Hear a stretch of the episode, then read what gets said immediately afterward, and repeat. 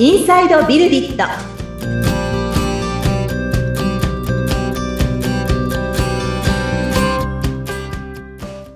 こんにちは。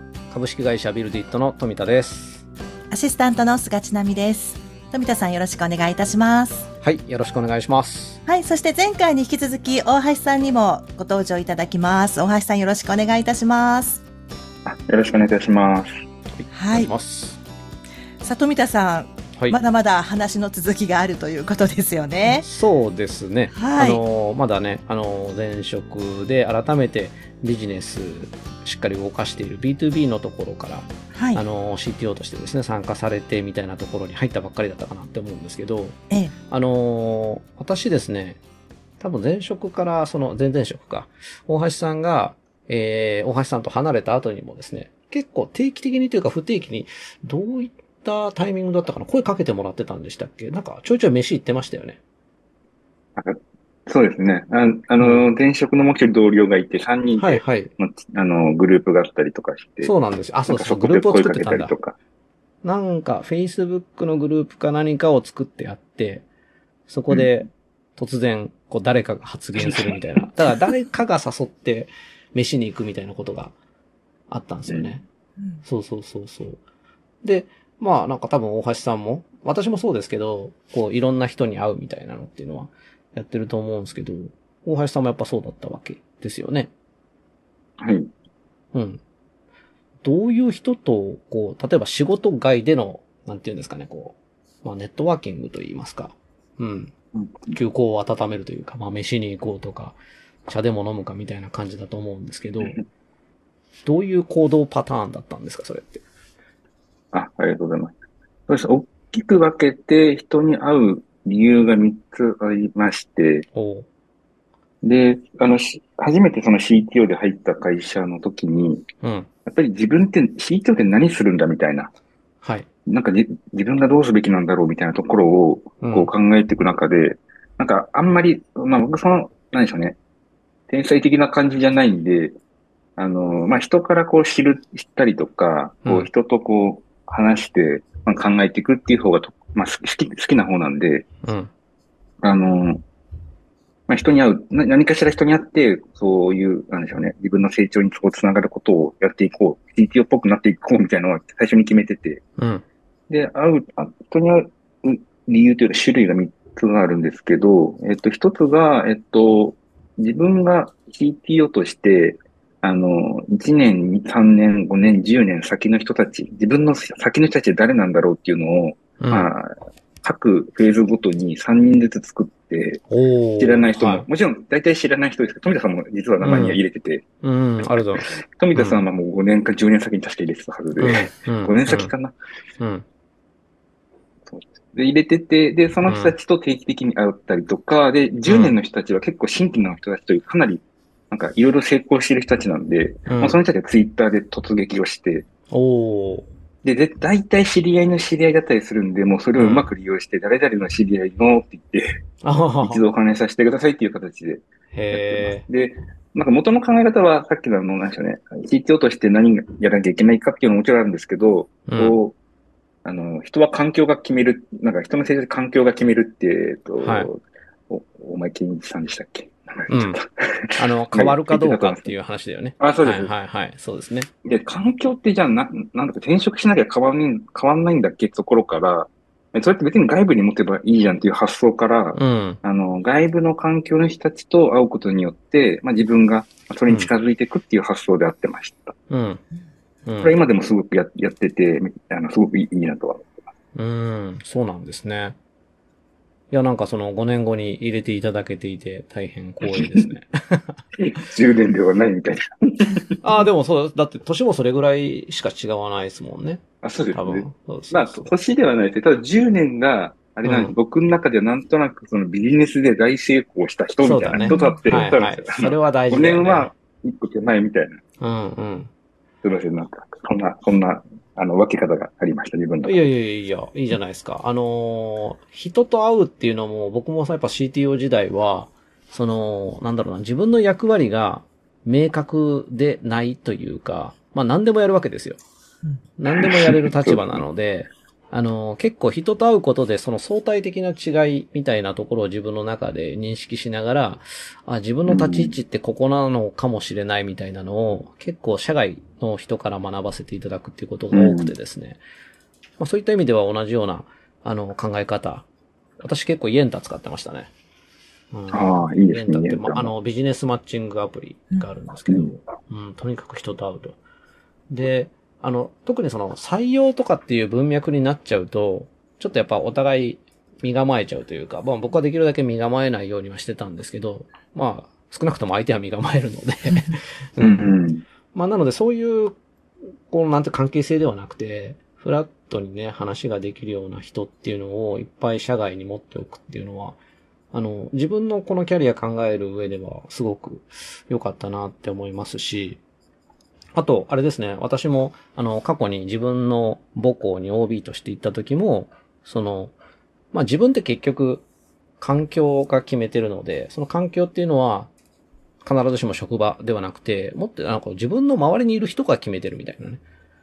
うん。うんまあ自分の周りで、まあ特にやっぱ付き合いが濃くなるのは職場かもしれないですけど、どういう人と関係性を持っていくかみたいなところっていうのが、結局その人自身決めていくみたいな考え方っていうのは、すごく共感するところなので、そこでその、なんていうんですかね、ある種戦略的に、ちょっと先だったり、その先の人だったりっていうのを3人ずつ置くみたいな考え方は、うんうん、聞いててやっとんな、みたいな感じがありますね。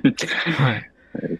ちなみにこれを人に、人にやらせると、すごうく、あの、その人がど、どんな解像度を持って、その職種に、自分がやってる職種に対してのう先ん、に対してどういう目標値があるのかっていうのがわかるんで、あの、あなたが目標なんですかっていう話より、人出させる方が、あの、ど、どどういう人たちになりたいんだろうっていうのがわかるんで、僕は最近はそっちで、あの、誰かに教えるときとかは、こうやってますね。そうですね。僕も面談の時とか割とそういうロールモデルになるような人っているんですか？みたいな話だったりだとか。あと、あれですね。まあ、僕らの業界に限った話なのかもしれないですけど、まあ今そうでもないのかな。あの、割かしもともといわゆる、なんですかね、IT と言いますか。エンジニアリングではオープンソースのカルチャーがあったり、あの、名前を出して、まあいろんなプロダクトを発信してるみたいな人がいるから、あの、あ、この人結構やっぱいけてんなって思うエンジニアとかと会うと、こう、いけてるエンジニアを知ってるんですよね。で、いけてるプロダクトのいけてるエンジニアで、それは、あの、本当国内に限らず、海外の人の名前もバンバン出てきて、この人は今こういう会社にいる人で、この会社でこういう役割しながらこのプロダクト作ってるみたいなことを、なんかこう、解像度高く言える人ってやっぱり、あ、この人はこういう人をベンチマークしてんだなっていうのがわかるというか。う。うんん。だから割とそういう、えーどこどこの誰かを知っているというか、まあ、まあ、勝手に知ってるでもいいと思うんですけど、ツイッターで何、あの、この人の知り合いですって言って声かけに行くの？すごいですね。それ紹介してもらうわけでもないのに。えー、そうです。紹介する。それはちょっとあの、なんかうん一手間置いちゃうんで、なんはいはいかクイックに動くために、なるほど。はいやっとな利用させていただいてます。やってますな。いいですね。いいと思います。とってもいいと思います。そんな感じだったんですね。で、まあそうそう、定期的に会ってたわけですよ。定期的に会ってて、ほいで、えっと、去年の10月ぐらいにお会いした時に、あれですよね。あの、しばらく、そういった意味では、こう、お手すきになりそうだと いうような話があったので、今年の4月から参画してもらうというような話で今、あの、結構、当初に関わっていただいているというような感じではあるんですけど、まあ、ここのキャリアの、なんていうのかな、見直しじゃないけど、まあ、もともと考えてきてたことかもしれないんですが、その B2B の、まあ、ちゃんとビジネスとしては成立している領域で CTO やってこられてて、しかも、まあ、6年、7年。まあ、それなりに、ね、ちゃんと成果も上げてこられ、それなりにとか言っていいか。そう、6、7年しっかりやってこられたと思うんですけど、ここからまた改めて、私たちのそのビルディットっていう8年目の会社ではありますけど、うん、開発会社ですね。ここに関心を持っていただけた理由っていうのはどんなところだったんですか？あ、ありがとうございます。ちょっとはいいろいろ複雑になっちゃうんで、シンプルに言うと、はい。まあ、さっきあの営業が弱くて、もっと営業強い、あ、営業、うん。営業が強いところでもっとやってみたいっていうところで、うんまあ前職にはやったんですけど、まあよくも悪くも営業が強く、強すぎて、あの営業の力で10億、20億いっちゃう感じだったんですよ。ほで、そうなると、うん。なんか、やっぱり、今度エンジニアの力が弱くなって、うん。あのーなんかそのいいところ取れないかなっていうので、あの、次のところは、あの、考えていて、うん。で、それとちょうど富田さんのところが、あのーもっと、その、営業というか、あの、開発、まあ、うん売り上げとか伸ばしたいっていうお話とか、はいい。ろいろあった中で、うん。あとはまあ、もともと富田さんのことを、あの、大体僕がエンジニアリング教えてる内容で富田さんから習ったことなんで、あ、そうなんですね。あ、そう実は、うんあの、なんで、あの、今一度、あの、うんもう一回、学びも含めて、なんか協力できないことないかなと思ったのと、がさっきの自分のエンジニアリングも含めた力でもっと売り上げとかに貢献できないかなっていうところのうん3つがちょうど被ったっていうところがあります。めちゃくちゃありがたい話ですよ。うん。めちゃくちゃ嬉しい話ですよ。なんかだって、CTO っていう役割で言うと、多分、なんだろう、一貫してね、ある CTO のポジションについていた期間は多分、大橋さんの方が長い。私前の会社、前の前か。ん？前の会社？で CTO やってたのって多分3年半ぐらいなので、うん。まあなので、やはりその7年間やってるってなるといろんなところを見てきてて、まあある種その、なんていうんですかね、そのチーム作りだったり、うん、その技術レベルを上げていくだったりっていうところのその技術のトップとしての営みっていうところで言うと、多分私よりよっぽど経験を積んでこられたんだろうな、みたいな。うん。めちゃくちゃ嬉しい話で。そうそうそう。で、えっと、開発会社っていうところも見ていただいてたと思うんですけど、ここはどうなんですか？その、まあ、ビジネスといったら開発事業だったわけですけれども、うん。なんか思うところあるんですか？受託開発に対して。受託開発に関しては、うん。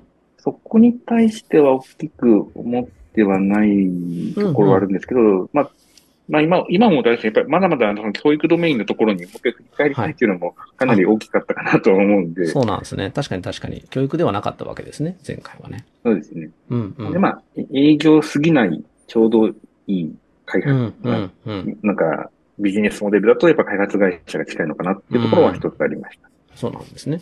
ありがとうございます。じゃあまたちょっとその次回からですね、このまあ、改めて教育っていうところに関わりたいなって思っていただけている理由だったり、まあ一緒にこの開発会社を作っていくみたいなところに関して、お互いでちょっと考えていることをいろいろと話し合ってみたりだとか、それをそのまま公開するわけですけれども、喧嘩しないように話しましょう。はい。まあこの領域で喧嘩することってあんまないんですけどね。はい。うん、はいちょっと私も何が出てくるか楽しみにしてます。はい。はい。